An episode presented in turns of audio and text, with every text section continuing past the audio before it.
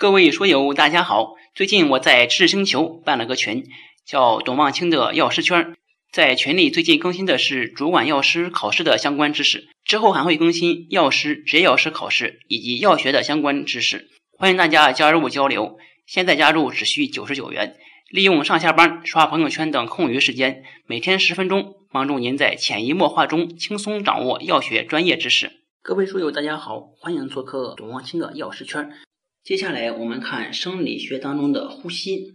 呼吸过程呢，包括肺通气、肺换气，气体在血液中的运输和组织换气。先看肺通气，呼吸肌收缩和舒张，引起胸廓节律性的扩大和缩小，欲称为呼吸运动，是实现肺通气的原动力。所以这是第一个考试点，就是肺通气的原动力是呼吸肌的收缩和舒张。呼吸运动的形式。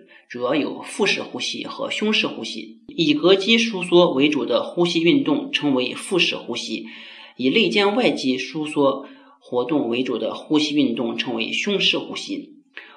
吸气是主动的，呼气是被动的。每分钟的呼吸频率大概是十二到十八次。当进行运动时，呼吸运动加深加快，这种形式的呼吸运动称为用力呼吸。这时，参与呼吸运动的吸气肌的数量会更多，收缩更强，同时呼气肌也参与收缩。下一个知识点呢是反映肺通气功能的主要指标，这是很多个概念，比如说潮气量，每次呼吸时吸入或呼出的气体量就是潮气量。正常成年人的平静时呼气时的潮气量是四百到六百毫升，平均为五百毫升。肺活量。尽力吸气后，从肺内所呼出的最大气体量，正常成年男性平均是三千五百毫升，女性大概是两千五百毫升。用力肺活量和用力呼气量，用力肺活量 FVC 是一次最大吸气后尽力尽快呼气所能呼出的最大气体量。用力呼气量 FEV 曾称为时间肺活量，是一次最大吸气后。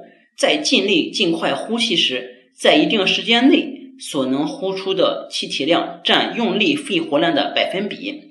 正常人第一秒钟用力呼气量比用力肺活量是百分之八十，第二秒钟是百分之九十六，第三秒钟是百分之九十九。肺通气量是指每分钟进入肺和出肺的气体总量。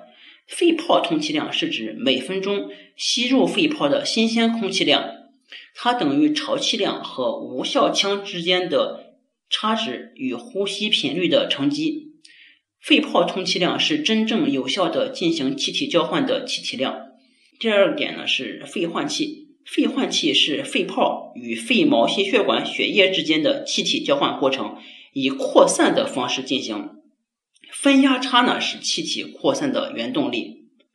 好，这就是呼吸这一节的内容。我们消化那节再见。